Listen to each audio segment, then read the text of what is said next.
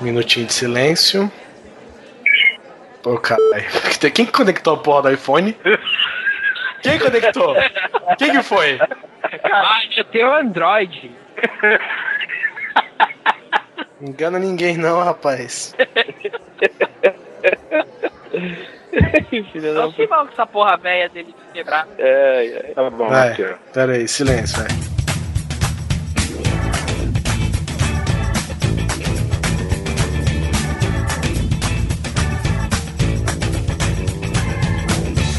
Grande Coisa. Um podcast que é bom, mas que também não é lá grande coisa.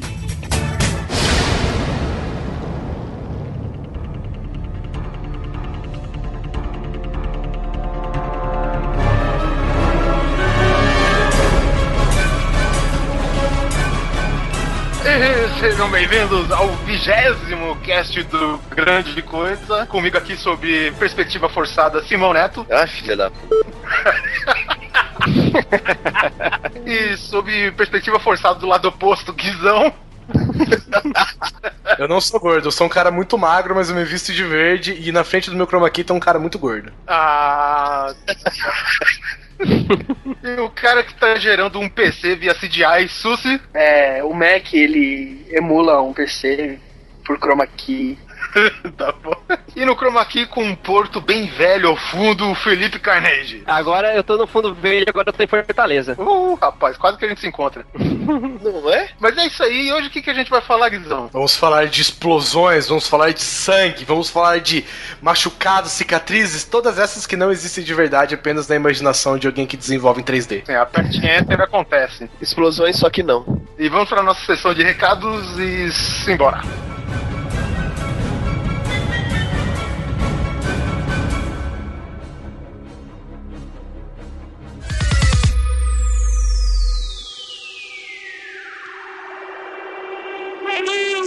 people you don't need those you care.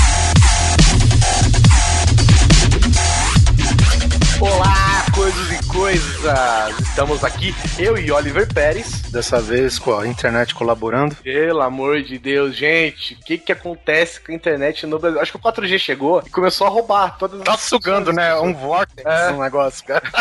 Eu não sei o que tá acontecendo. Exatamente. Antes de ir pro e-mail, acho que cabe só um aviso que o, a nossa amiga. Vamos falar um nome sem, sem manter a nossa tradição. A nossa amiga GVT, a nossa amiga NET, né? Estão patrocinando esse cast com a sua mais alta qualidade de serviços prestados. Então, por favor, tenha um pouco de compreensão, porque a gente ainda não tem, né, uma grande estrutura pra fazer isso. A gente faz do jeito que a gente consegue, do melhor, claro, do melhor jeito que a gente pode fazer, mas a gente ainda tá fadado à boa vontade das empresas de telecomunicações. Eu pediria desculpa, mas como é culpa desses bandos de filha da puta, então fica assim, né?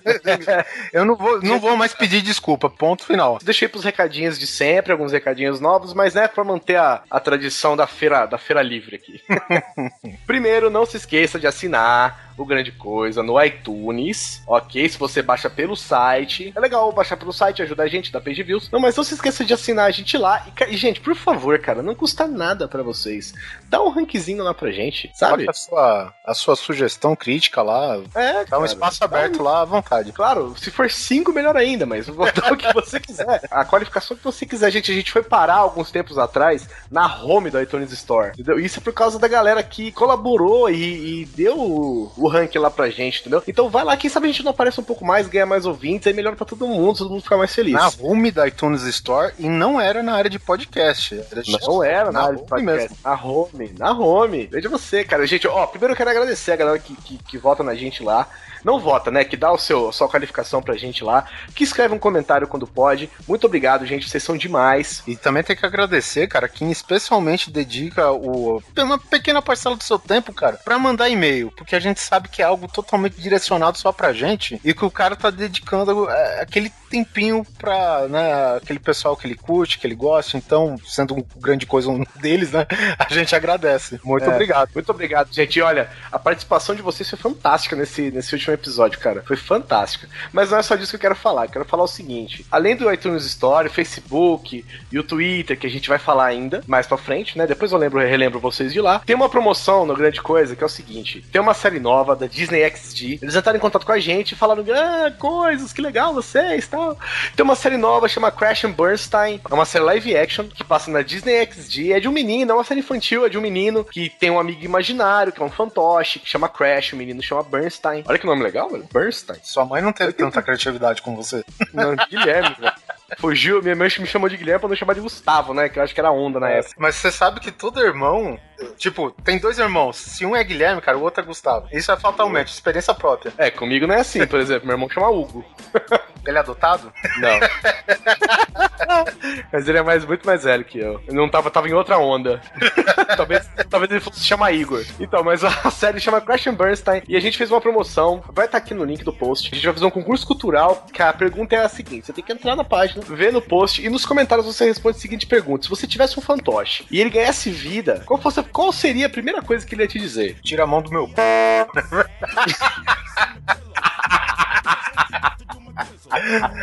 Pode ser, é uma resposta. Então, gente, comenta lá, a gente precisa pelo menos de 10 participações, porque a gente vai, a gente vai dar, né? A gente vai fazer uma promoção aqui, a gente vai, a gente vai averiguar as respostas. E as melhores respostas, as 10 melhores respostas, vão ganhar uma camiseta do Crash and Bernstein. E a camiseta é maneira, velho. A camiseta é legal. É tipo dessas que você compra no T-Fury, é tipo dessas que você compra no camiseteria, entendeu? E entre outros sites de camiseta. Não é uma camiseta feia, não, cara. Não deixa de participar, velho. Então é isso, Crash and Bernstein no Disney XD. A promoção vai até dia 10, hein? Isso aqui tá sendo dia 8. Não se esqueça. Então vai até depois de amanhã se você tá escutando o cast no dia de publicação. Exatamente. Outra coisa, eu e esse digníssimo Playboy, ou Playboy não, esse digníssimo motoboy de, de vinil, né, que atende pela alcunha de Oliver Pérez, participamos do Cidade Gamer. Veja você, falando sobre coisas que não deveriam existir nos videogames, cara. Eu só tenho uma coisa para dizer sobre isso. George Lucas, vai tomando com seu. Chega, né? A gente já mandou ele muito esse cast agora. Então ouçam lá, ouçam lá Cidade Gamer, vocês vão saber do que a gente tá falando. Exato. Vamos para os nossos e-mails. É, falando em Cidade Gamer, o nosso primeiro e-mail veio justamente de um ouvinte de lá. Pois é. Que é o Mario Gamer. Ele fala que descobri vocês pelo Pixel News, que é o cast que o Kodoji toca, certo? De, Exatamente. de notícias de é games lá no Cidade Gamer, confira lá. Aí o Mario comenta aqui: ótimo podcast. Falo do Pixel News porque o que vocês é uma hum, maravilha.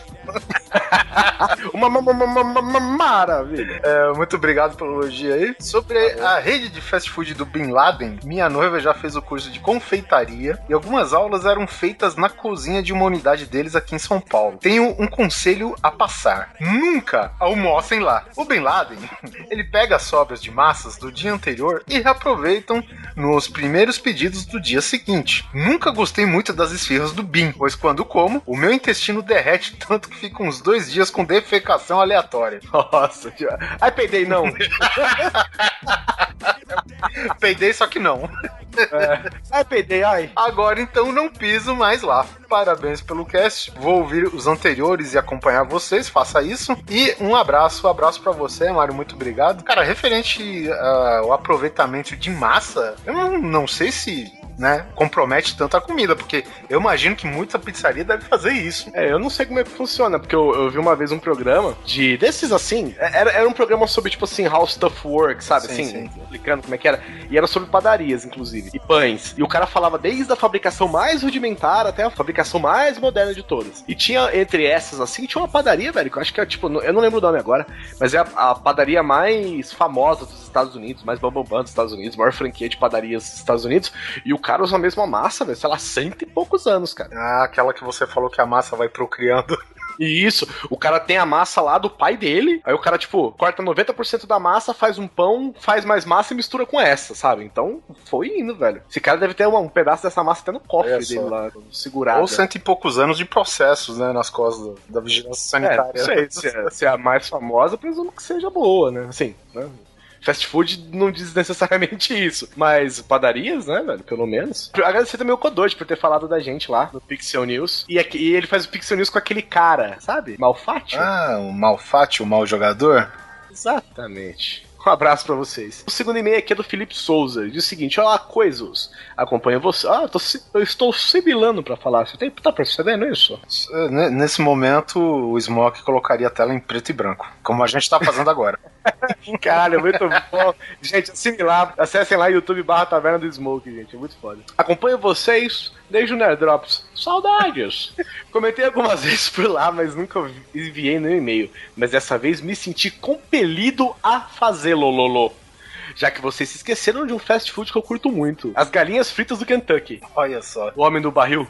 Né? O homem com um balde na cabeça? Um balde? Eu não lembro. É, é, o que eu saiba é só um tiozinho gordo de óculos, né? O... Ah, é verdade, é verdade. Magnata. Isso. Lá, além dos baldes de pedaços gordurentos de frango empanados. Isso eu acho animal, velho. Aqueles baldes. Porque nos Estados Unidos, aqui no Brasil tem, mas, cara, mas nos Estados Unidos os caras levam isso, cara, exponencialmente, velho. É nego saindo com barril, com, com as coxas do- de frango que parece de brontossauro, sabe? E são 50 dentro, né? Tipo uma quimera. É, exatamente. O frango tinha oito patas cada frango. Acompanhado de um refri de 2 litros, pode-se saborear uns bons sandubas de frango, fora as opções de refeição que eu considero baratas e honestas. Cumpriu o papel que promete, além de servirem o nosso querido feijão. Minha fast food dos sonhos, olha só, o cara deu uma, deu uma proposta aqui, ó. Quem sabe uma franquia não está surgindo? Minha fast food dos sonhos teria que ter a batata do pato panqueiro, milkshake do Beto, o sanduba de quatro andares do rei e os cookies do metrô. é bom, só isso que você quer, né, velho? That's all, Fox. Abraço, Felipe Fox Souza. Valeu, Felix. Felix. Valeu, Felipe. Muito obrigado. Isso aí, gente. Isso aí, valeu Felipe. O próximo e-mail aqui é do Anderson Cardoso. Ele manda aqui: Olá, coisa arada. Uma sugestão de pauta para o cast seria contar a história de vocês, como se conheceram e como tiveram a brilhante ideia de montar um podcast. É brilhante, mas também não é lá grande coisa. Começando pelo Nerd Drops até hoje no Grande Coisa. Acho que daria um cast de mais de duas horas ou de duas partes fácil, hein? né? Ah, lembrando, gente, é, não é por nada não, mas podcast vai ter duas partes também, tá? Ah, sim, é. A gente, no final dessa sessão de e-mails e recados, a gente vai falar mais. Eu, pelo menos, não sei ou não lembro de ter ouvido em nenhum cast vocês contando sobre este tópico. Talvez uma edição de dois anos de cast. Sei lá, enfim, fica a dica. Usem se for boa. Abraços, vamos ver se vai o comentário agora. Foi que eu tava com problema de mandar o comment aqui. É, mas chegou, né? Ele achou que não foi, eu acho que tava dando erro lá na página, mas acabou chegando. Anderson, valeu, velho. Quem sabe, quem sabe, olha. É uma ideia, Sei. uma ideia. É, a, gente, a gente não costuma ser tão hedonista assim, né? A gente nunca foi, É, mas. né, mesmo porque a gente se, assim, a gente se conheceu via podcast também, né? É, exatamente. Não, não é nenhuma infância, amizade de infância, essas coisas, mas enfim, foi uma. A química foi boa. Olá, coisas. Bom, e-mail do Haddock já é um, é um pouquinho mais grande. Opa, um pouquinho maior. Oxi, mano. É um pouquinho maior, mas ele perguntou se não quiser ler, é passar os links mas eu acho que dá pra gente dar uma lidinha, porque ele colocou uma- um comentário muito interessante aqui. É um- uma informação que vai sumir o chão de vocês. Vai sumir, velho. Eu, como bom nerd, trabalhador de TI e ogro, tenho um longo histórico com fast food. Houve um tempo em que eu já andava com um pote de ketchup na mochila pra agilizar o pedido. Ah, nem pra ser mostarda. Sou do tipo que geralmente pede no balcão pra viagem e come na rua, andando mesmo. Aí vocês falam, isso é normal. Só que eu até hoje faço isso. Eu já trabalhei na rede do palhaço por quase dois anos, até completar 18 anos e posso adicionar uma coisa sobre ela. Agora prestem atenção, ouvintes. Arcos Dourados é o nome oficial da rede no Brasil. Tomar no e outra, né? A gente pesquisou pra ver se realmente. Ele mandou o link, né? A gente devia ter sido esperto e ter analisado o link dele primeiro. Mas a gente olhou e acho que é o nome da rede na América Latina toda, né, cara? Exatamente, ó. Eu, tenho- eu tô aqui com o site do palhaço aberto e vou ler pra vocês aqui, ó. O nosso palhaço querido é a maior e mais conhecida empresa de serviço rápido de alimentação do mundo. Presente em 119 países, a rede possui mais de 33 mil restaurantes onde trabalham 1,7 milhão, milhão, e incluindo esses aí, ó, talvez o Haddock, de funcionários que alimentam diariamente mais de 64 milhões de clientes. Esse aí sou eu Oliver. No Brasil, a rede opera desde 2007 pela Arcos Dourados. Master franqueada da marca em toda a América Latina. Chupa mundo, velho. A gente, cara, juro, não foi de propósito, velho. Apesar que foi desde 2007, é um negócio novo, né, cara? A primeira vez que eu vi o termo Arcos Dourados foi no filme lá da Ed Murphy, é O Príncipe em Nova York, que ele trabalhava numa lanchonete meia genérica do MC Pato aí. Eu trabalhava na Ma- Mac. Como é que chama? Eu não lembro, cara, eu não lembro. O máximo que eu lembro é do Soul Glow, daquela. Sou Mas, Era muito bom. mas eu não lembro como que chamava a rede de, de restaurante lá. Aí o cara, dono do restaurante, ele, chamava o Pato Funkeiro aí de Arcos Dourados, né? Foi a primeira vez que eu vi, cara. Quer dizer, isso pelo menos na dublagem. Imagino que o original deve ser assim também. É, olha só, hein? Quem diria? A gente, a gente acertou no erro. Pensa É. bem. No final das coisas, a gente ainda pode ser processado.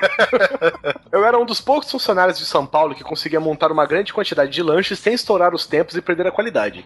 Por isso, sempre folgava em dias de competição para os queridinhos da gerência ter mais chance de ganhar. Olha só. É, olha só que legal. Meu recorde foi de 24 hambúrgueres em uma puxada, algo em torno de 5 minutos. Cara, isso é fast food, meu É isso aí. Funcionário do mês é votação. Ganha quem tiver a maior panelinha e o gerente só desempata quando precisa. A melhor coisa de lá é ficar no quiosque e encher na cara de sorvete quando não tinha cliente perto. Esse foi um delicioso tema e foi muito divertido. Haddock Lobo, 23 anos, solteiro e analista de suporte de Cara, o, o Haddock Lobo, cara, ele deve ficar naquela máquina de Sunday, na, na máquina de, de casquinha. E tipo, sabe como a gente faz com bebedouro, sabe? Ele deve fazer com sorvete, velho. Bota a boca embaixo, né? e É, e vai direto. Destrava a garganta e um abraço. E o último e-mail é do Vitor Hugo. E aí, coisas, tudo tranquilo? Aqui é o seu Mota, do Paranerd. Olha só, é aquele que fez a minha imagem, que eu até postei no meu Facebook, comigo, com o Capitão Falange, com o Flapjack, na vitrine do Paranerd no 76, sobre desenhos da atualidade. Eu participei lá. Isso, rosteado pelo nosso Alexandre Nardmata. Nerdmaster, Nerdmaster. e cara, esse rapaz fez um milagre, velho. O cara assim nunca ter me visto na vida. Eu acho que ele fez a, a- a caricatura mais parecida comigo até hoje. Foi mesmo. É, ele tá estreando o podcast que chama o Chá da 5. Não pude deixar de compartilhar minha experiência quanto à à lenta morte contida em cada mordida num lanche de fast food. E pior, sendo o ponto fora da curva, por rechaçar totalmente a franquia Metrô depois de ter sido vítima da carne estragada servida por eles no meu sanduíche de rosbife, segue o áudio em anexo da história relatada nos extras do programa. Ele mandou pra gente aqui, a gente vai colocar no post pra vocês também. A gente vai colocar o link do programa 39, É. podcast Ovos Zumbis. e aí vocês confiram lá a história sinistra do metrô. Pode crer. Obrigado e keep fat, make fast, give me food. Olha que legal, É. gostei. Agora vamos para os nossos comentários. Bom, Felipe Carnegie tá nesse cast, pelo menos enquanto a GVT deixou. pois Tá é. bom, mas abraço pra ele. Abraço também quem comentou aqui pelo Facebook, a Célio Giorgetto e Luiz Butts, que é o nosso brother in arm no Battlefield. Um abraço pro Skazinski. Um abraço pra aqui o Caio César, que deu uma sugestão aqui. Que tal citar o autor da vitrine no post? Acho que é uma informação bacana e as do GC são muito bem feitas. Olha aqui, ó. Quem fez essa vitrine fui eu. Tá? Desse cast. Desse cast, claro. Quem fez a vitrine deste cast atual aqui sobre CGs fui eu. Você pode ver como ela é muito complexa, cara. Porra, dragões voando, uma ilha flutuante, Caraca. fogo, explosões, meteoros. Porra, coloquei até uma estrela da morte, tipo de easter egg no canto, assim, velho. É só você prestar atenção que você vê tudo O mais aí. irado foi um monstro feito de absorvente usado, velho. Esse. Nossa, velho, esse foi foda de fazer, velho. Esse foi foda. Um abraço também pra nossa queridíssima Mariana Lima, da Taverna do Alguém Encantado, que fala que o Oliver, como morador de bagulhos, se esqueceu de falar da praça de alimentação mais chique da cidade. Um monte de barraquinha de fast food que tem no parque, Puta nas imediações da praça, onde tem o que, Oliver Pérez? Aquele monumento lindo Caramba. dos Mamonas Eu Assassinos. senti a pobreza incutindo na minha pele agora. Como pobreza, velho. Tem até uma pizzaria numa pista de bocha, velho. Como assim, velho? Caceta, cara. Mariana.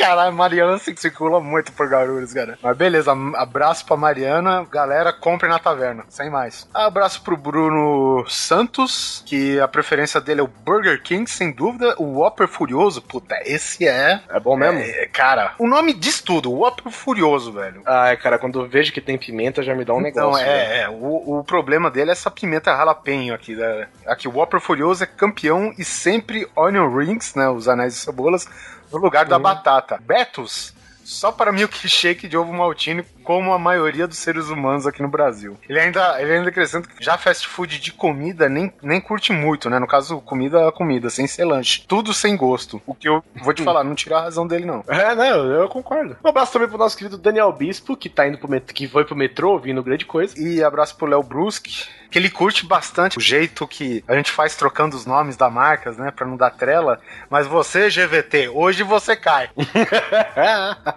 um abraço também pra nossa musa, Fábio Kiss, que, que ouvindo o podcast foi obrigado a parar pra pedir um funkeiro flurry nos arcos dourados. A nossa outra musa, Cosme Magalhães. Olá, moças. Primeira coisa, olha só. Pato Fonqueiro, Robertos, Hambúrguer, Metrô e Garotos Peralta se tornam os nomes oficiais das fast fodeiras. Muito Fodeiras bom. ficou bom pra As fudeiras, é. Esse que é exemplo do Léo Bruce, que também gostou da- dos nossos nomes, né? Que bom. Segunda coisa, em 2002 estava eu com meus 150 quilos indo para o Pato Funkeiro. Conseguiu entrar na loja? Com um amigo, num bairro onde o símbolo é um pássaro que beija flores. Isso daí aqui que é no Rio, deve ser, né? É. Compramos um antigo número 1, tudo pelo belo e gostoso na rede Palhacildo, até que avistamos uma barata passeando lindamente pelo salão onde estávamos comendo. Esse meu amigo, que é um grande filho da p, que nem a GVT, o que ele fez? Não conta, não conta. Deixa a galera entrar e ver. Gente do céu, velho. Cara, filha da p, pouco, velho. GVT, tiro de você o título, passa pra esse cara. Um abraço também pro. Que filha da puta. Um abraço também pro Gran Decoy de Sá. Nossa senhora, velho. Caio, né? Pelo jeito. Muito obrigado. Aqui, tá, é- é- o comentário dele é interessante, porque é uma rede que eu lembro também, cara, de... Ele era adepto aqui do extinto Arbis. Estão lembrados? Que eram os sandubas que supostamente eram baseados na culinária do Texas. Eu até li o comentário dele, eu fui pesquisar, cara, e tá falando que eu lembro também que aqui era vendido como se fosse culinária do Texas, cara. E lá no, no site, que é uma rede internacional é, que ainda existe nos Estados Unidos, só não existe no Brasil, ela é de Atlanta, cara, não é do Texas, né? Não sei. Que que. Brasileiro, enfim, né? Foda-se também pra que lugar que veio. Aí ele. O importante é encher o c... de É, comida. ele falou que ele deixou de ir pro tempo, depois essa bagaça sumiu e eu- comigo aconteceu a mesma coisa. Ele curtia demais aqueles lanches gigantes, a maioria feitos com roast beef, como os baurus originais. Exatamente, muito bem. Um abraço pra Rex, né, que diz que a gente abordou o tema que ela mais gosta, que são os fast foods da vida, e que ela adora aquela calda de chocolate que endurecia, sabe? É do palhaço. Ah, lá da, da rede do É, palhaço. Se eu não me engano, era MC Colosso. Funkeiro MC Colosso. Ah, pode crer. E o MC Flurry é realmente magnífico. Falando em sobremesas, os pescoçudos ganham com o pedigatô.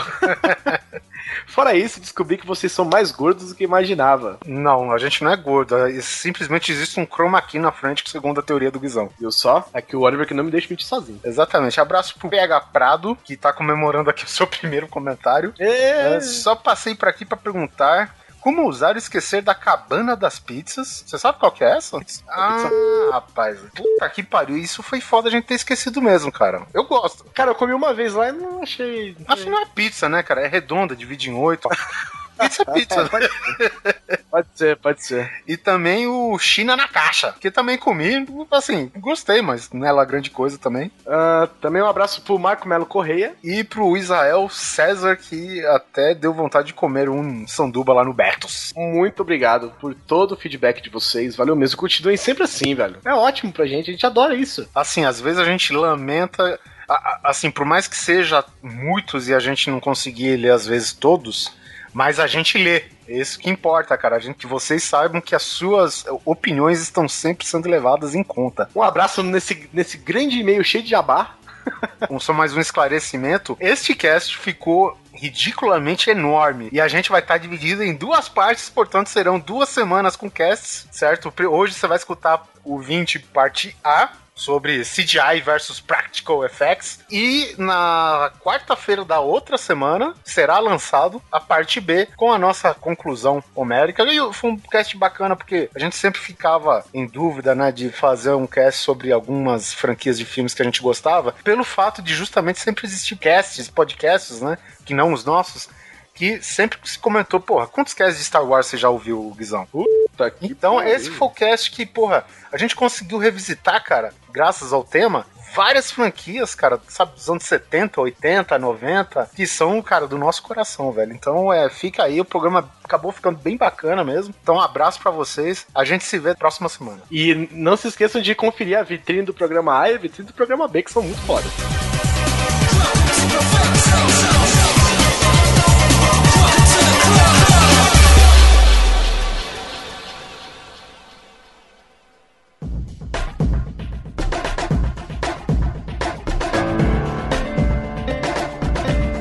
Bom, começando o programa, estamos aqui com a nossa pauta gerada totalmente por computador, o que não é uma mentira.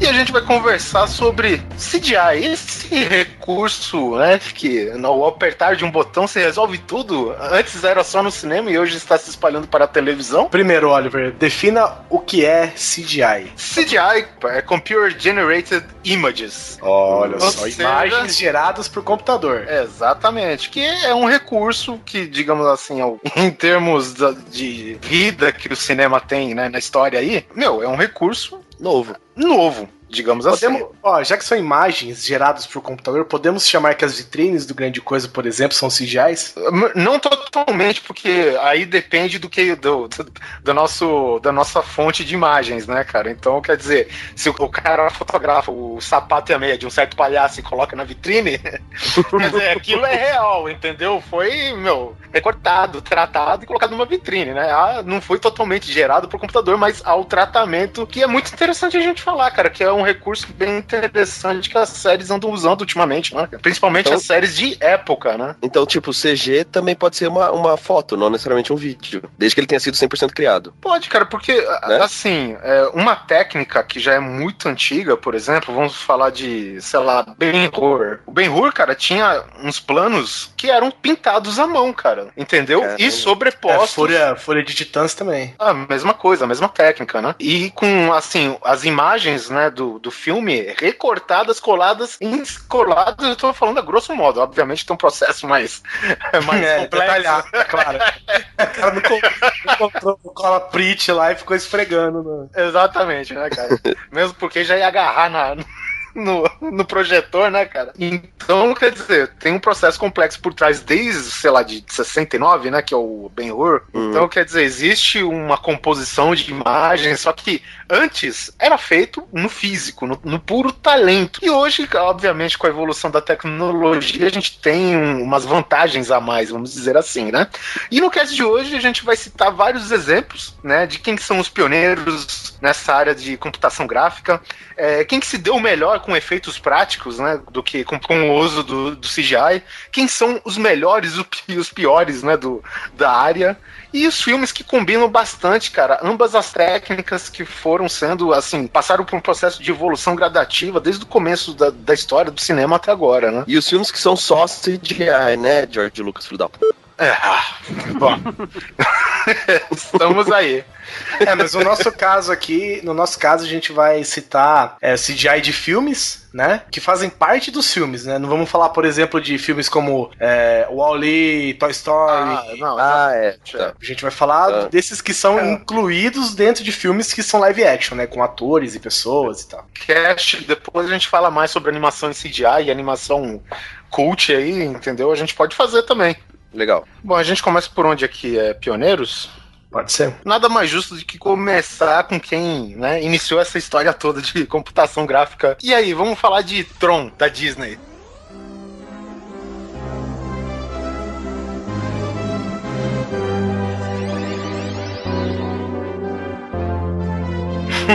O primeiro. Não, É, peraí. óbvio, óbvio. Primeiro, primeiro. Feito com lanterna? Feito com neon. Feito com neon. Não, sério, quem assistiu assim na época do lançamento e lembra? Quem assistiu na época do lançamento, né, cara? Eu, pra você ter uma ideia, a primeira vez que eu assisti Tron foi na casa do Oliver. O, o primeiro Tron foi lançado quando? 82. Então, Polar. Ah, 82. tava nem nascido, cara. É, na verdade, eu não assisti no lança... eu assisti em lançamento para home video, vai, vamos ser justos, né? Tá bom. Eu, eu assisti na TV, na época, tipo 85, por ali. Que eu lembro que passou, que eu lembro que eu, tinha, que eu, que eu tinha assistido. E achava aquilo, o pô, que foda! Ó, tem uma cena do Tron que marcou a minha mente. O cara tá dentro da cela, lá no mundo de Tron, e tem um gordinho do lado dele. Preso também, não sabe por que tá preso, quebrou alguma regra. Uhum. Vocês sabem como chama esse filho da puta desse gordinho? Guizão. Quase. Deve ter marcado muito você falar aí. Google. Ah, não! Ah, jura? Tira. Google? Vocês soltaram o Google mundo de Tron. Olha aí o que ele virou. Olha só. Eu assisti o Tron, foi ano passado. Um? Primeiro. Não. Isso, o um. Caramba. Um, um, né? Que esse novo aí da Disney. É, claro. Mas enfim, o que, que ele inovou, Oliver? Você que tava lá e viu. o, o que eu vi não entendi na época, né? Mas tudo bem. Pra começar, né? Assim, muita gente acha que tem um excesso de, de, assim, de imagens geradas por computador. Realmente, existe alguma coisa, como por exemplo, aquela corrida de motos, né? Que o, o Hans Donner consegue fazer a mesma textura ainda hoje. Ainda hoje é. Até hoje ele faz.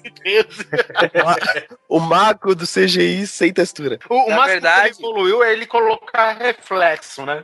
Hans Donner, hoje em 2013, ele já consegue fazer coisas próximo ao level do primeiro Tron. Pô, eu acho legal. Ele tá quase chegando lá. Ele tem um. Um dia ele Ele- chega em 82, né? É, ele, ele tem um, um- Puta, como que era aquele primeiro computador? Um. NA. K5 Não, um K5 lá. Um mainframe. Nossa, velho. Um ábaco. Bom, mas enfim, o que ele mudou foi que, assim, é, obviamente com uma série de, de trucagens, né, digamos assim, junto com algumas poucas imagens geradas por computador, que na época era um grande sacrifício fazer, né, o Tron, digamos assim, que foi um dos primeiros filmes a usar efeitos massivos, né? E impressionante que dentro do Tron, pode por muitas vezes não parecer, mas é do primeiro filme, então a gente tá falando, existe muito efeito prático. E um efeito prático dele, isso foi usado em Star Wars em 77, Mas, Oliver Pérez, o que seriam efeitos práticos? Sim, o que seria, professor?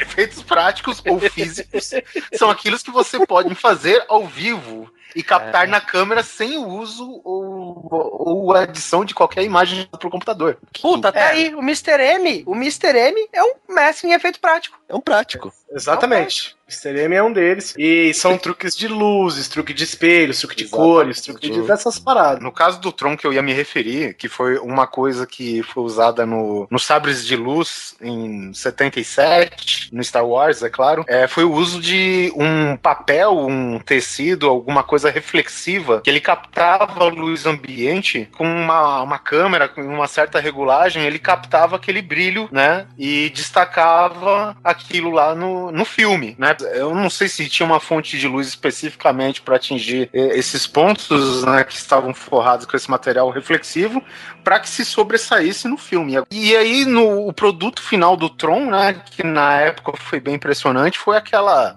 aquela orgia de cores em tela, né? Orgia em cores em termos naquela época, tá bom, gente? Um monte de japonês Tipo, contra ataque epilético, com a porra É. filme, certeza. É, porque basicamente o filme era um cenário preto com pontos coloridos, né? Vamos ser justos aqui.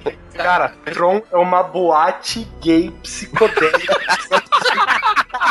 Tocando Kraftwerk, velho. Isso é Tron.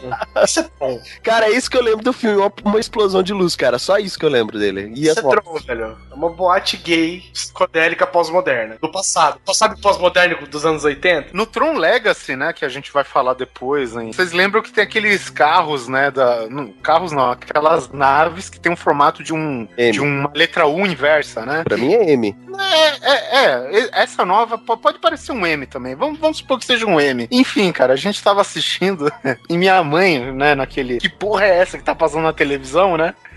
Ela pergunta pro meu pai: que merda é essa? Aí meu pai fala: se eu te falar que é um carro de polícia, você acredita?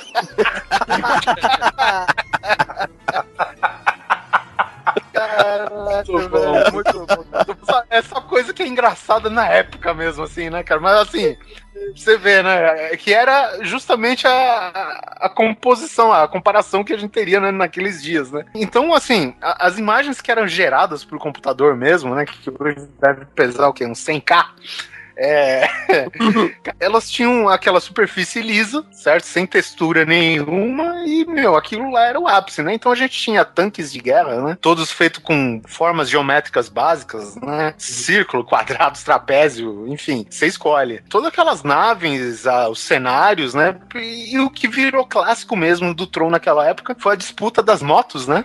E a guerra dos discos, que foram, acho que, talvez, o, os dois elementos assim mais presentes principalmente na, na publicidade do filme, até hoje em dia, né? Se você pegar hoje um Blu-ray do Tron do primeiro filme, ou você vai ver as motos, né? Dependendo da variação da capa, ou você vai ver alguma coisa relacionada com aquele disco nas costas. Todo mundo de costas. É, que supostamente é a informação que cada um carrega, né, no, no roteiro. Esse foi, eh, digamos assim, um primeiro grande passo, né, pra, pra essa inserção desse recurso na, no cinema. E, cara, é um filme da Disney, que a Disney meio que apostou às cegas e realmente na época não foi muito bem sucedido, mas que com o tempo, claro, como todo bom filme assim que não atrai o público na hora, né? E o pessoal reconhece depois, ele acaba meio que virando cult, né? E foi isso que aconteceu com o Tron, cara.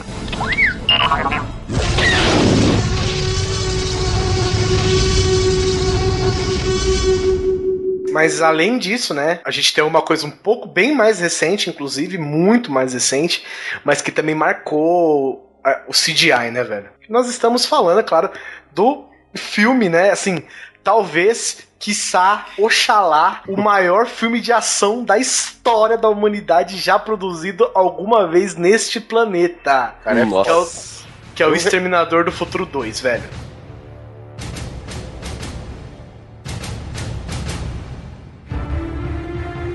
Bom, Guizão já, já descreveu todo. Ele, cara, eu acho que ele continua sendo um dos maiores filmes de ação de todos os tempos, cara. E quando o Guizão fala muito tempo depois, que ele é mais recente, não, ele é só 10 anos depois do Tron. Né? Não é isso? Ele é de 92 esse filme, não é isso? É nove... Não, eu acho que 90... 91. Esse, esse é um filme que, assim, tá passando na TV, pronto, parou, sentou, já era. Não tem. Exatamente, cara. Uma, uma coisa que eu acho que, que frase, por exemplo, no Exterminador do Futuro 1, eu não vejo ele tanto como filme de ação. Pra mim ele é suspense. E ele tem stop motion, aquela coisa toda. O 2, o que me impressionou foi o é, T-1000, né? É, claro. Foi O que, me mas é impressionou justamente foi ele. o T-1000, cara. Porque quando eu vi aquilo, eu falei, caralho, tudo é possível agora no cinema. É, mas é justamente ele que, um que deu esse salto, né, cara? Pô, o cara era inteirinho feito de, de 3D, de metal líquido, né? Hoje a gente Mercúrio. descobriu que meta- é de mercúrio e nanotecnologia. E hoje a gente sabe, né? Se você mexe com 3D, fazer um bagulho de, de mercúrio é a coisa mais fácil que tem, né? Na verdade, esse, esse 3D que a gente acha, ele é meio a meio. A parte do mercúrio dissolvendo e tudo mais, ele foi feito em uma mesa, tipo aquelas que você brinca com a bolinha, tá ligado? Que você tem que enfiar lá no. é, mas eu acho que essa parte que você tá falando é só quando ele congela no nitrogênio líquido É. e, ele, e ele é obrigado a derreter, cara. Aquela parada do tipo do Terminator assumindo o corpo do guarda e ele saindo do chão, por exemplo, aquilo é só CGI, cara. Por mais que o cara tenha utilizado um prédio inteiro feito de, de processadores, entendeu? Pra fazer aquela cena, eu não sei. Ou hoje um iPhone e um Android, né? Pô, Pode ser. Enfim, mas é, é- essa parte que você tá falando, cara, é justamente aquela parte mais simples, que os caras colocam um bonecão do T-1000, né, um boneco feito do, do T-1000, modelado, enfim, é, feito como se ele tivesse congelado, e que se ele despedaçaria aos poucos, né, e com o calor daquela usina, enfim, ele se derreteria todo, e, e, bom, esse é um efeito prático, é bem interessante falar, porque no final das contas foi, porra, material que pode ser derretido e fogo. Foi bem prático, né? Por outro lado, quando ele se recompõe naquela estatueta do Oscar, né? Aquilo foi tudo feito por. Ué, é, não é? Não dizer que não. exatamente, exatamente isso, cara. Caralho, eu nunca tinha pensado nisso. É exatamente isso. É, nesse momento, os tiros que ele toma, a hora que ele atravessa as grades da cadeia, todas essas coisas são todas CGI. Você adaptar um bracinho de uma lâmina de ferro na mão do cara, velho, isso aí não é nada. Isso aí é maquiagem, não é nem, eu não considero nem um efeito visual. Agora, ele atravessando grades, ele atravessando porta, virando de um cara pro outro, aquela hora que ele es- escapa de- do helicóptero de dentro do piloto lá, que Nossa, é foda, Ah, foda. que- pinga pra fora. Porra, essas cenas são puro CGI, velho. E que foi puta do CGI que tá aí até hoje. A gente assiste e ainda, porra, acredita naquilo lá, por mais que a gente sabe que, comparado com os de hoje em dia, né? Mas que o Carnegie falou, velho, está passando, eu paro pra assistir. Tem- Tem uma cena que eu acho foda pra caralho, que isso daí já tá o, o T-800, né? O, o Schwarzenegger brigando com o T-1000. Ele joga ele pra uma parede, joga pra outra. E tem uma vez que ele, assim, trava ele na parede e ele, em vez de se dar o trabalho de dar meia volta e encarar Isso. o Schwarzenegger de frente, ele, as costas dele vira à frente. E sabe, Muito porra, foda. isso pra mim, cara, porra, 91, cara. 91, meu. É muito bom, cara. Assim, a criatividade que o cara tinha pra aquela época. Já pensou o cara chegar pra sua equipe de, de pós-produção e falar, ó, cara, eu quero que você jogue ele de, de costas aqui e as costas dele vai virar à frente. Cara, puta que pariu, tô fudido. Em no 1991, cara. E rolou uma referência dessa cena no 3, né? Que a menininha faz isso também. Com a cabeça e as pernas, né, rodando. Uhum. É, mas a gente sabe que o 3 não existiu, né? É. Eu acho legal do, do, do Terminator é que você tem aí a década de 80, 90, 2000 e vai, pode se falar que foi 2010, 2011, quanto foi o 4? 2011, se eu não me engano, ou 2009. Em Salvation. É, foi- bom, a gente tem assim uma, uma gama de referência desde o stop motion, né, até o último CGI, que é o do Schwarzenegger, todinho CGI. E aí você pega o do 2, que foi um puta de um marco, pro 4, é tão bom quanto, lógico, tem as suas Eu, devidas eu acho melhor, viu, é- Susi? O do 2. Ah, ah, cara, eu não, não- eu não acho. Assim, eu Ah, não acho porque eu sou cuzão, mas É bom que admite logo no começo. Cara, eu gosto Assim- muito do 4, velho. Eu acho um puta de um filmão, mas é foda comparar ele com o 2, cara, porque. Ah, com certeza. Eu não sei se em qual que eu me, des- em qual que eu me divirto mais. Uma coisa que eu quero, que eu quero colocar é o seguinte: o CGI, eu acho que ultimamente, nos últimos 10 anos, ele se tornou uma, um, um viés de fuga da imaginação dos diretores, que deixaram bastante a questão da história do filme pra ficar exagerando no CGI. Que eu acho que é isso que tá pegando. Você vê o Exterminador do Futuro 2, ele é um filmaço até hoje, apesar de um CGI comparado com o de hoje, é inferior. Mas muitos dos filmes, a gente viveu uma época do cinema terrível que é, assim, puro CGI, pura explosão. Aí a história é uma bosta, o filme é uma bosta, tá aí, tipo, Homem-Aranha, essas Hulk 1, essas porcaria todas que os caras fizeram. Aí, ah, não, o CGI ficou massa, o filme é massa, mas é só CGI, não tem nada nessa porra desse filme. E antigamente, você assiste Exterminador do Futuro 1, por exemplo, que quase não tem nada de CGI, é um filme que, porra, do caralho, muito melhor do que muito filme atual, cara. O 1? Não, o 1 não. O 1 eu gosto, o 1 eu gosto pra. Eu, Não, um é- eu tenho medo até hoje daquela porra daquele esqueleto de ferro lá, cara. Cara, o as- assim, umas coisas que eu acho que pra a gente falar, para um negócio que a gente pode traçar bem aqui, que é tipo usar o Terminator 2, por exemplo, pra ver o que, que eles usavam na época. Hoje, por exemplo, quando o Robert Patrick lá, o T-1000, ele tomava um tiro, ele ficava aquele buraco prateado, certo? Só que isso era feito em uma cena que durava microsegundos, né? E a partir daquele momento que cortava pra ele correndo que nem louco, né? Com aquele É roupa, né? Fantasia aquilo. isso, é um broche gigante, velho, com uma mancha prateada. Ou seja, os caras não tinham tecnologia na época de você mapear um corpo em movimento e fazer um buraco, né, supostamente mais realista. Então o cara corria com um broche gigante simulando um furo prateado tal. E isso é bem legal, cara. Mas assim, eles dão close no, no- na hora do tiro, né?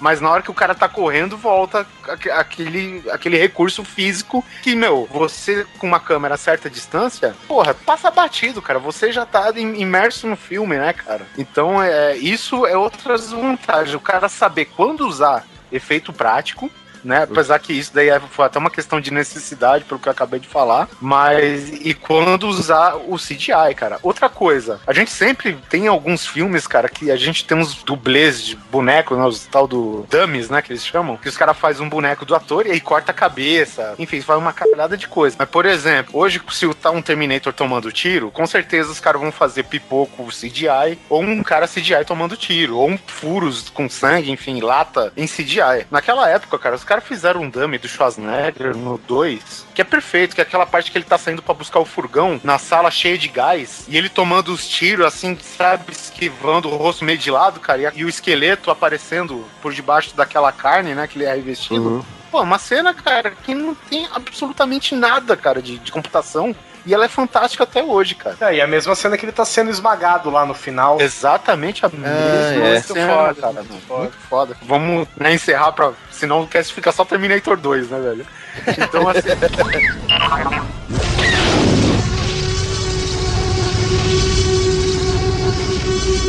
Vamos, vamos para outro exemplo, cara, de que é, as duas técnicas, obviamente, isso daí já é mais no presente, acho que o filme é de 93, Jurassic Park, do Steven Spielberg, na adaptação do Michael Crichton, lá do livro do Michael Crichton, eu acho que é, assim, você olhando até hoje, cara, é Vai muito foda, cara. Tomar no cu.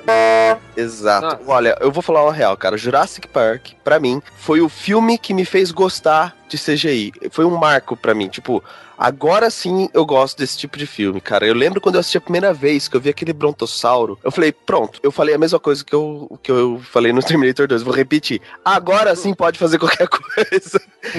Porque Velho, foi uma sensação, porque eu gosto muito de dinossauro desde moleque. Eu lembro que eu gostava dessa porra. Ficava decorando o nome de, de dinossauro, cara, é quatro, né? Quando eu vi aquilo, eu falei, meu Deus, cara, que ponto? Aonde, aonde esses caras vão chegar? Então, o Jurassic Park pra mim foi um marco, assim. Falou, agora, cê- filmes modernos. Começou com o Jurassic Park pra mim. Agora eu vou te falar. Ele tem muito CGI. Muito CGI. Só que, cara, pra mim, os CGIs, apesar. É claro que, apesar deles serem melhores, mesmo assim, não são o que a gente tem hoje, por exemplo. Velho, eles são ótimos de se ver, eles combinam perfeitamente com o filme, mas, cara, eles não chegam nem aos pés dos animatrônicos, velho. Hum. Ah, puta, cara, é, muito foda, verdade. né, cara? Eles não chegam nem aos pés. Cara, você olha aquela porra. Eu, eu, eu tenho. Eu sigo a. Eu A sigo Winston. no Facebook, Stan Winston. Stan é, Winston, é muito Character bom, cara. School, cara. Volta e meia eles postam umas fotos do- dos animatrônicos do, do Jurassic Park. Foto velha, cara. Tipo, foto velhaca mesmo. É, de- Só, só eu acho um que de- adendo saudoso Stan Winston, né? Porra, esse cara dominou. E, e são umas fotos velhas, tipo, um cara gordão, sabe, bigode fumando assim, velho, com um monte de espuma no- nas pernas, no braço, mexendo um tiranossauro assim, você fala, vai tomando cu, velho. É, assim, é claro que não- ninguém tava aqui pra ver os dinossauros, ver como eles eram de verdade. Mas eu tenho certeza que se eles fossem vivos, eles eram desse jeito, cara. É impressionante, cara. E, e o que, e qual que é a vantagem que você tem no Jurassic Park? É aí, que- aí que eu digo, ele é top em CGI, ele é pioneiro em CGI, mas eu acho que antes de tudo ele é dos efeitos práticos. Porque, o, cara, você jamais, jamais nesse, nessa época, nesse, nesse período de tempo, 93, né? 93. 93, você jamais, jamais consegue dar um, conseguiria dar um close na cara de um tiranossauro do jeito que eles dão com, aquele, com aqueles animatrônicos, velho. Muito Velho, aquela hora que o cara olha pro tiranossauro, bota a, lu- a menina bota a lâmpada no olho do tiranossauro olhando pelo carro e fecha a íris, velho. Velho, isso, é- isso é puro trabalho de profissional, velho. Mas aquilo lá é animatronic? Animatrônico. Animatrônico. Não, eu jurava que era CGI. Toma na cara, né? Nossa, que foda. O filme só ficou melhor agora, né? Porra, agora sim pode fazer qualquer coisa no cinema. Qualquer coisa sem ser CGI, né? Se o país Jorge Lucas do cara. Explodindo de novo a cabeça do, do Simão aqui. Aquele brontossauro, Simão, que a menina deita, né? Aquele, aquele é animatrônico, eu sei. animatrônico, cara. O CGI é bom, o Tiranossauro corre. Ah, Triceratops, desculpa. Agora, cara, o Tiranossauro é lindo de se ver, os Velociraptors, cara. Puta que pariu, velho. Aqui, aquilo é um predador de verdade. Apesar da gente descobrir que ele é do tamanho de uma galinha e ter pena. Mas aquilo é um predador de verdade, velho. Sabe? Aqu- Aquilo é foda. E, e, cara, aquele CGI é bom porque ele complementa a qualidade indiscutível que são os animatrônicos, cara. Sensacional. Aquele é sensacional mesmo. Tô de cara. E, e eu lembro, assim, que quando eles estavam fazendo as cenas do T-Rex, cara, obviamente é um animatrônico que, assim, ele deve, eu imagino que ele seja na, da, da altura da barriga dele pra cima, e, e, tipo, ele tinha aquele problema de ser um, porra, é um animatrônico de porte grande, e às vezes ele entregava ser um ani- animatrônico porque tinha alguns movimentos muito bruscos que ele dava aquela tremidinha, sabe? Sim, sim. Típico de máquina, né? É coisa normal. E os caras, velho, eles conseguiram solucionar isso. Não, mas aí, o- mas como que eles solucionaram isso? Eles colocaram pessoas dentro do negócio, tá entendendo? Tipo, quem controlava a cabeça do dinossauro? Ah, quem controlava a cabeça era o, o, o Zé. Só que o olho, a boca,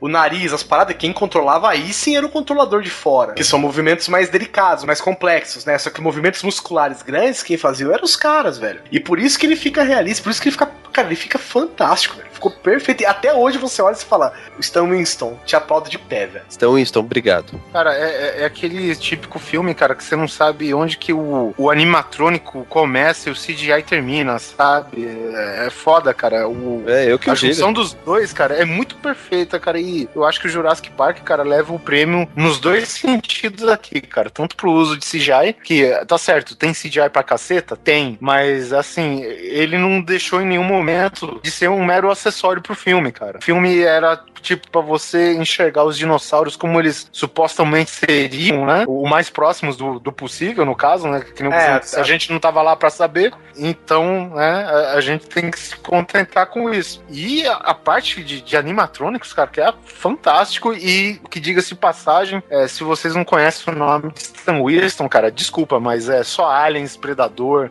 Jurassic Park, Terminator. é, Avatar. Vocês escolhem. Avatar eu não sei, mas. É, Avatar, Avatar também, Avatar também, Avatar também. É, mas o Avatar, o Stan Winston já não era vivo, né? Só a empresa dele. E, ó, que nem, por exemplo, vamos se estender um pouquinho aqui em Jurassic Park pra gente passar pro próximo. Aque- aquela hora que o carinha morre lá, que ele rouba os códigos lá, que ele faz um gif animado.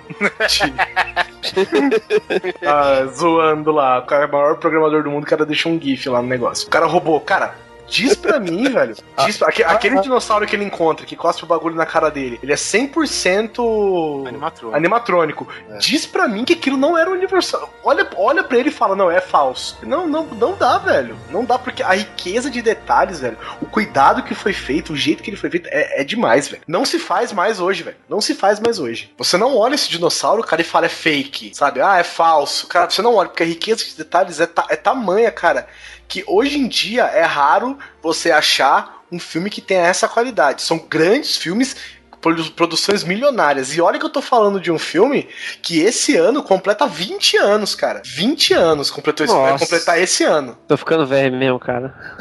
Puta que pariu, velho. A, a tecnologia nova tá ficando velha. É, então, isso que eu ia falar, cara. Pra mim, porra, o Jurassic Park é um filme tão atual, parece que tipo, foi ontem que estreou, nem acredito. É, exatamente, né, cara? E tá, tá em produção quarta, é isso? É isso, já ouvi falar essa história E também. vai, e vai sair o 3D agora. Ah, não, com certeza vai sair com, com toda essa viadagem nova também, né? FPR, 3D, 4D, sei lá mais o que os caras quiserem inventar aí, mas enfim, tá aí. Pra mim, eh, conseguindo assistir em IMAX, pra mim já tá ótimo.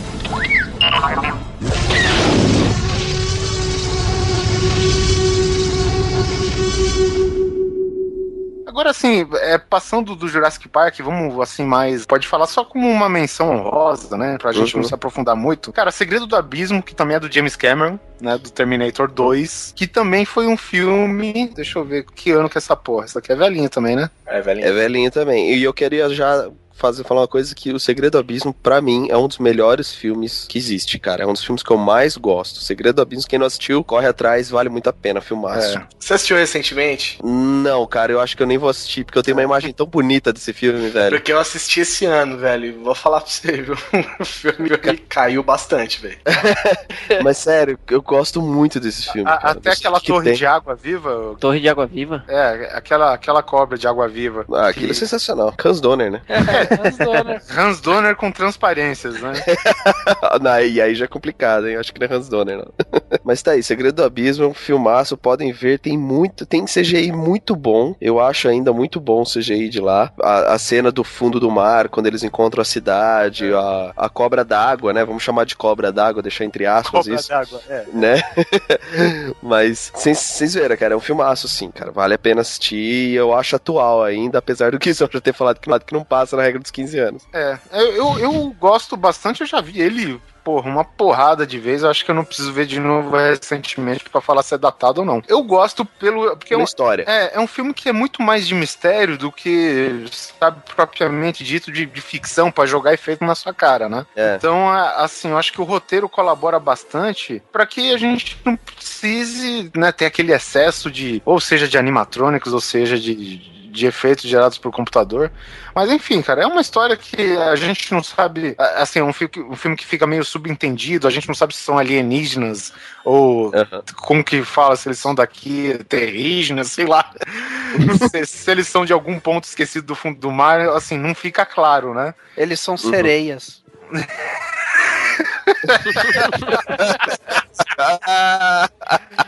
Caraca, velho. Tá Cara. certo. Mas ó, eu acho que pelo final do filme, pra mim, são alienígenas. Porque lembra que a pseudo sai do mar, né? Então. É, na teoria não custa nada a gente ter um planeta eh, à base de água, né? Com, é, assim, criaturas que, que vivem debaixo da água e que aqui elas vão visitar a Terra e como o ambiente delas é água, elas fiquem na água, é óbvio, né? Uhum. Então, assim, pra mim é, é válido também. E esse é um, é um é mais um filme daqueles do exemplo que eu tava citando no começo do cast sobre a criatividade acima do CG. É um filme que tem uma história, com um roteiro que te envolve muito e que o CG ele é uma ferramenta que, que, que só complementa o contar a história, que é o que eu acho que é um defeito dos últimos filmes, pelo menos que eu tenho visto aí, que é o CG que conta a história e não apenas como um complemento, né? Então esse, os Terminator 2 e tal. entra nessa categoria.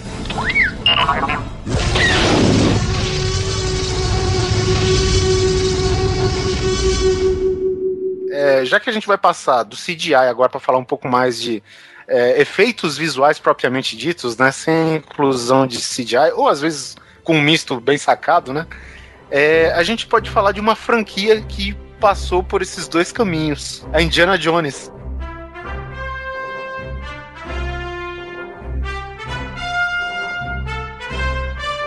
Né? Indiana Jones que tem roteiro do senhor George Lucas e direção de Steven Spielberg. A gente pode falar da, da primeira trilogia, né? O que ma- mais marcou pra vocês dos três primeiros filmes do Indiana Jones? Cara, Indiana Jones, é assim, eu costumo falar assim, qual é o resultado do George Lucas escrevendo com o Spielberg dirigindo? Acho que é uma coisa épica, na minha opinião. Eu acho que dá o resultado Indiana Jones. O que não pode é o George Lucas dirigir. Mas o, George Lucas saber que CGI existe, né? É, eu acho que não deviam ter dado o computador na mão daquele cara, cara. Sério.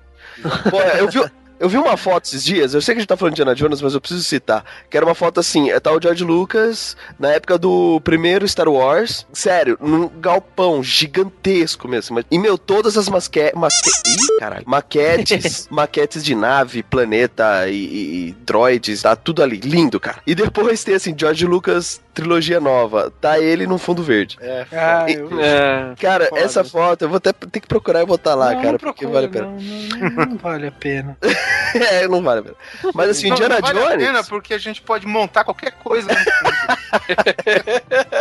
Mas Indiana Jones vai no- também no exemplo do filme que é, ele é um contador de histórias, cara. É um filme que me prendia pela história, apesar de ter horas que É. me dava sono, mas. ele é um filme que ele é escrito pra você destacar muito a ação do filme, né? É. Porque se a gente for se, se ater nos mistérios dos filmes, que não eram grande coisa, digamos assim, aquelas armadilhas.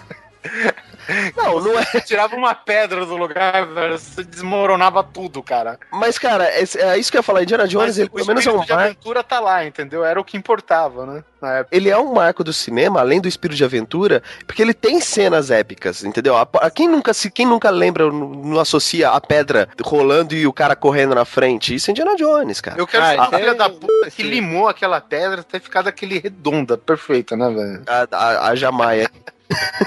Haja Maia pra fazer aquilo. Ah, nossa, maiaram ali, velho. Então, é, você vê, a, o, o Indiana Jones, posso estar errado, mas eu acho que ele é o único personagem do cinema que você reconhece pela silhueta. Se você vê uma sombra, um chapéu com um chicote na mão, Indiana Jones. Hitchcock você também reconhece, assim. É. É, tá, Hitchcock também, mas o Hitchcock não tá na frente da não tá na frente da câmera. Concluindo, Indiana Jones, ele é um marco também no, no cinema e sem usar praticamente quase nada de CGI. Ele é a maioria animatronics e, e efeitos práticos, né? É, ele também usa aquele recurso que, que a gente mencionou no começo do Ben-Hur, que tem alguns planos que, assim, não digo que são pintados à mão, mas são fotografados e tal. Além de aquelas, digamos, animações, né, cara? Não, não é bem uma animação, mas tipo, vamos supor, na, nos Caçadores da Arca Perdidas, né? No clímax do filme, que é justamente a abertura da, da Arca do Pacto, né, cara? E que sai aqueles espíritos todos. Obviamente que é, uma, é um mix de animação, cara, feita,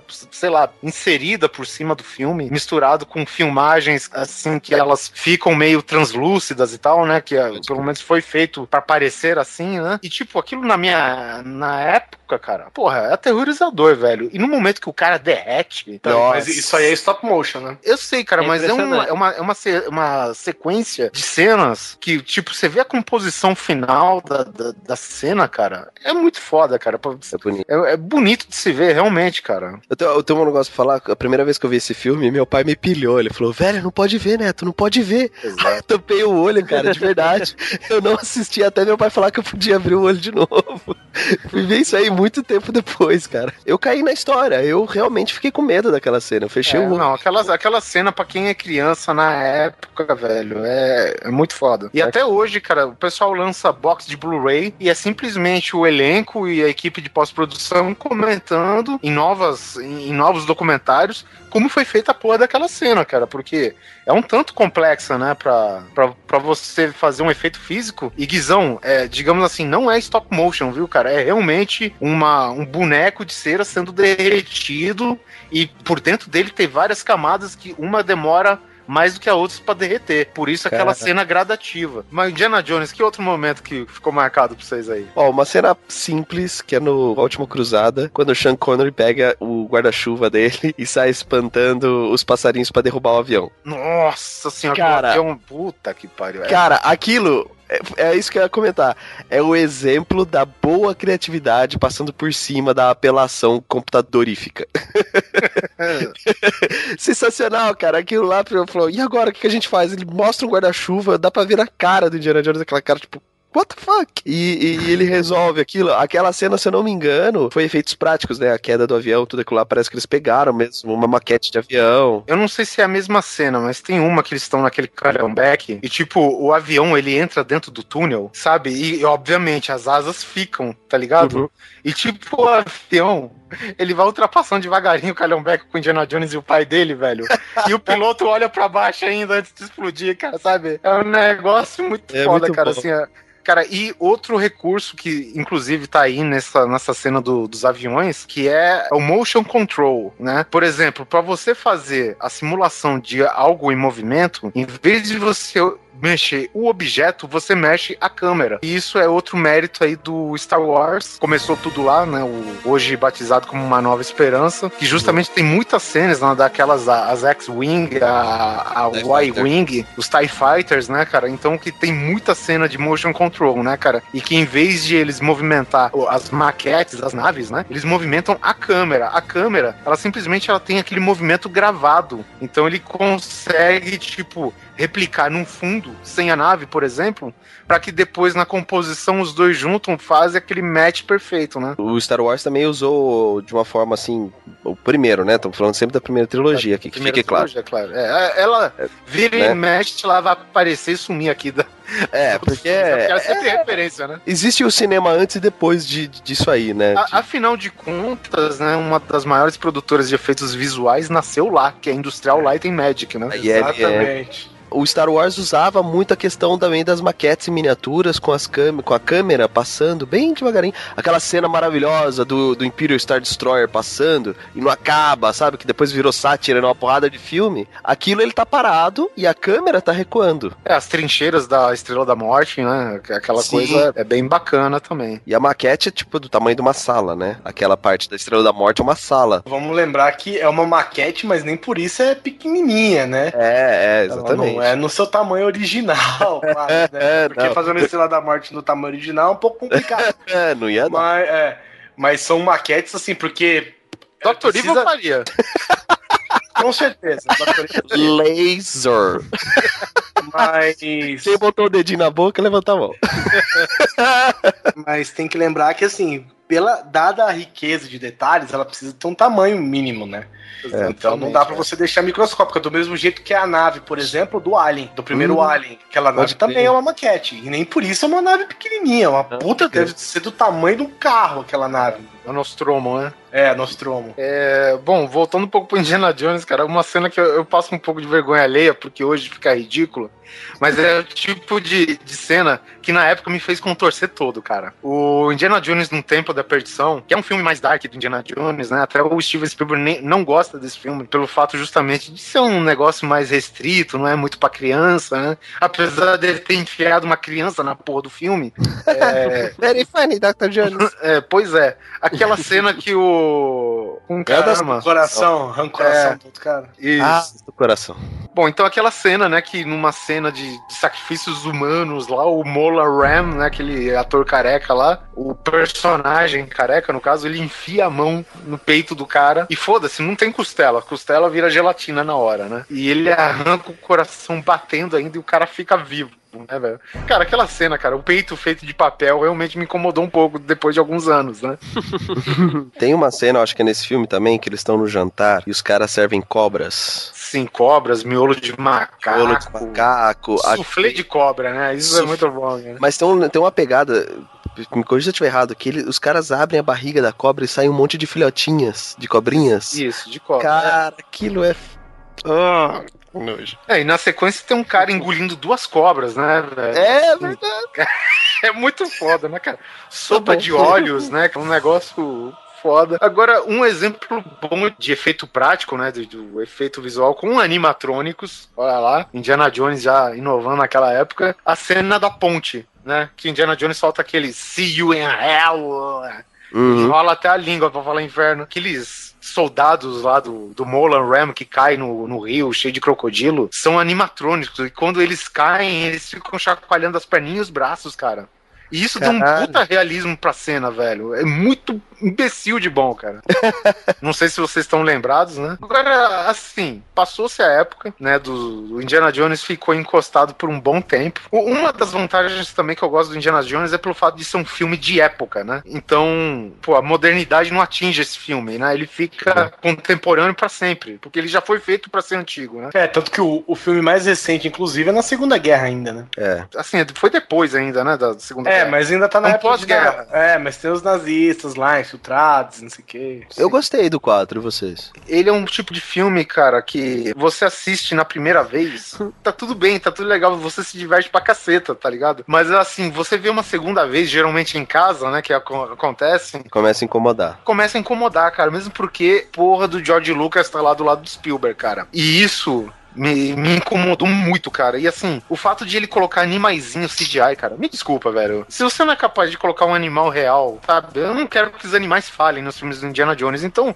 cara, você não precisa colocar um animal em CGI, cara. Pô, o cara coloca topeira em CGI, macaco em CGI, Formiga. formiga em CGI, sabe? Então começa a me incomodar muito. Eu até, a- até a parte da formiga, eu até entendo que é tipo, é, é sempre aquela tradição dos filmes do Indiana Jones de sempre ter um, um bicho meio nojento. No caso do A Última Cruzada são ratos. Os caças da arca perdida são as cobras. No segundo são insetos. Nesse daqui são as formigas. Não é tão nojento, mas enfim. É o animal É, nojento e- do filme. Sim, e aí eu acho que é difícil também. Não sei se existe algum treinador de formigas, né? Lá nos É. Estados Unidos também. É. Se tiver, tá de parabéns. são coisas desnecessárias pra mim, cara. Eu, eu, assim, pelo bem da história, pelo bem da tradição do filme, eu não teria nada contra o cara deixar as formigas, sabe? Nem que seja por CGI mesmo. E podia melhorar muito aquela cena, cara. Podia melhorar. A gente tinha, porra, muito recurso hoje em dia de fazer umas formigas mais críveis naquele momento, cara. Se é que vocês me entendem, cara. É. Porque ficou muito, pra mim, desenho animado, sabe? É porque as formigas, elas têm um, um apelo especial, porque elas têm toda aquela questão da, da, da mágica do Indiana Jones, né? Que aquela hora, por exemplo, que o- a caveira tá perto do chapéu, Isso. aí as formigas vão circulando em volta do chapéu pra não pegar o chapéu dele, assim, sabe? E tudo bem que é uma coincidência, por exemplo, que a caveira tá perto do chapéu, mas, porra,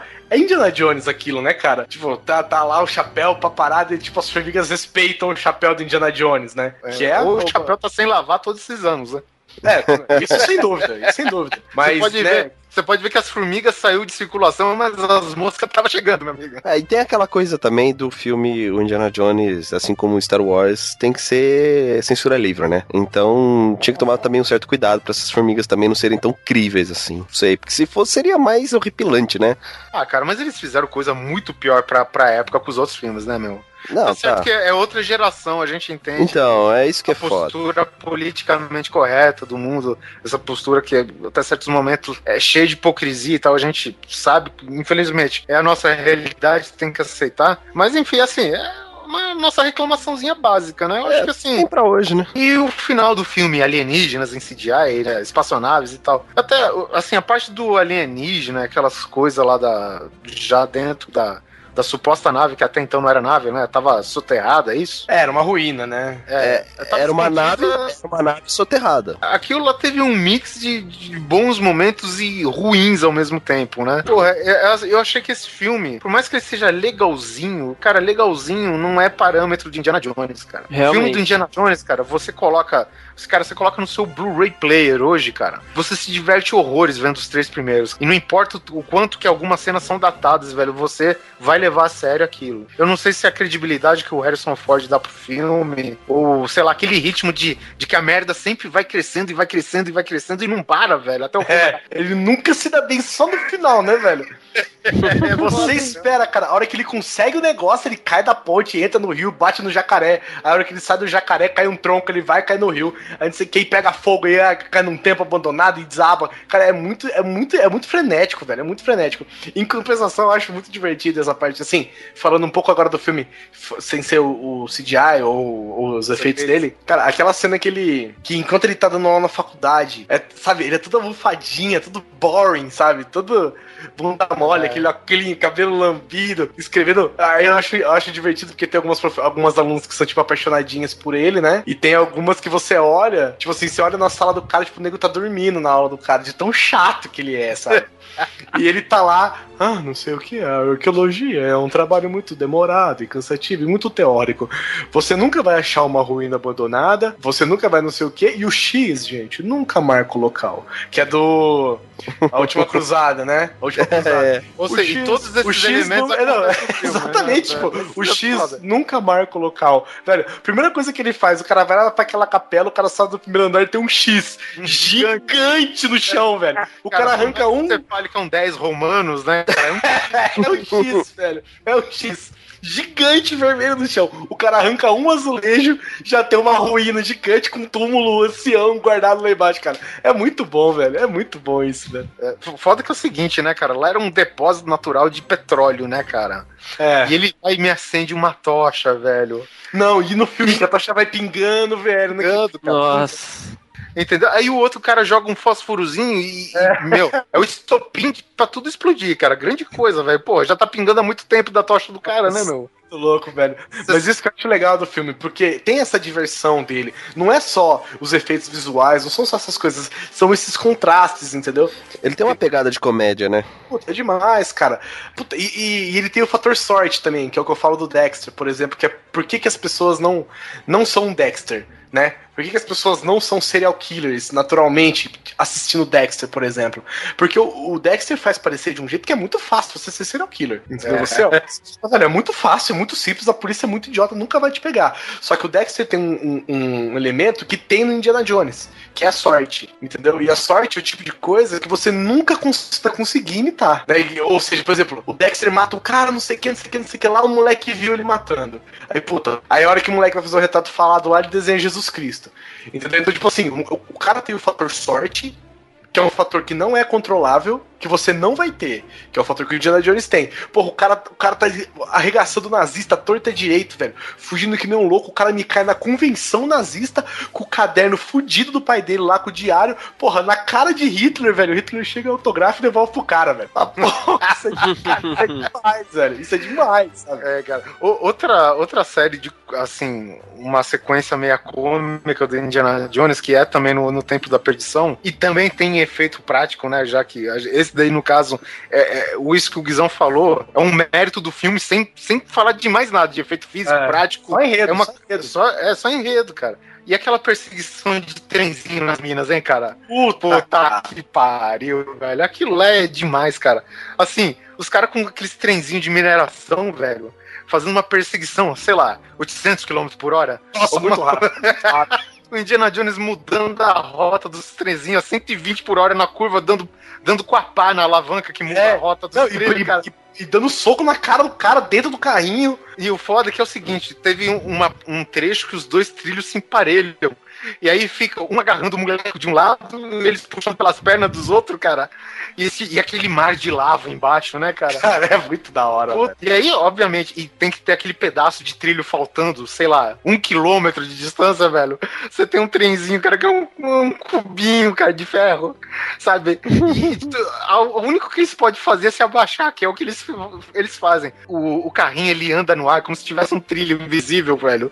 E encaixa certinho na, na outra ponta do trilho, assim, cara. Só que, é claro, o freio quebra. Aí que Indiana Jones vai fazer? Vamos acionar o freio usando força física. Ele vai lá, pisa com o pé. Quebrou também. O que, que ele usa pra frear o carrinho? O próprio pé, meu amigo. Então, é, é muito embaçado. E tipo, que ele consegue parar o carrinho já a milímetros do final do trecho, né, cara?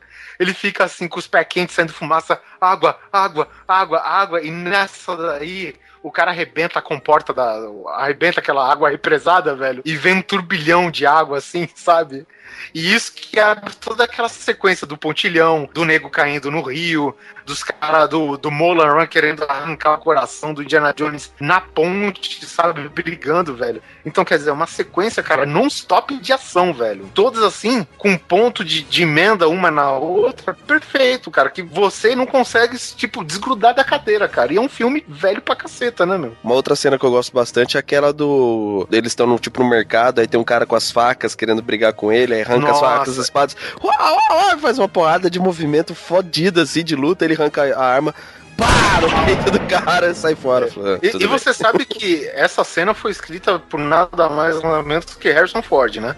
É, não O foi, Harrison- não foi escrita, né? Ela É, foi, é, tipo, Ela foi pelo amor de. Deus, vamos acabar logo essa cena, senão eu vou cagar nas calças, velho. Indiana Jones, Harrison Ford, além de todo mundo tá com caganeira no set, pelo fato daquelas comidas típicas do lugar e tal, o Harrison Ford ficou com um sério problema nas costas. E aí o, Spielberg, obviamente, passa o roteiro pra ele, o script do que, que ele tem que fazer. Aí ele fala, porra, quer saber, velho? Se fosse eu, dava um tiro no meio das fuças do cara e resolvia o problema. Aí o Steve Spielberg, porra, fantástico, velho. E a cena ficou assim, cara, sabe? Muito bom, velho.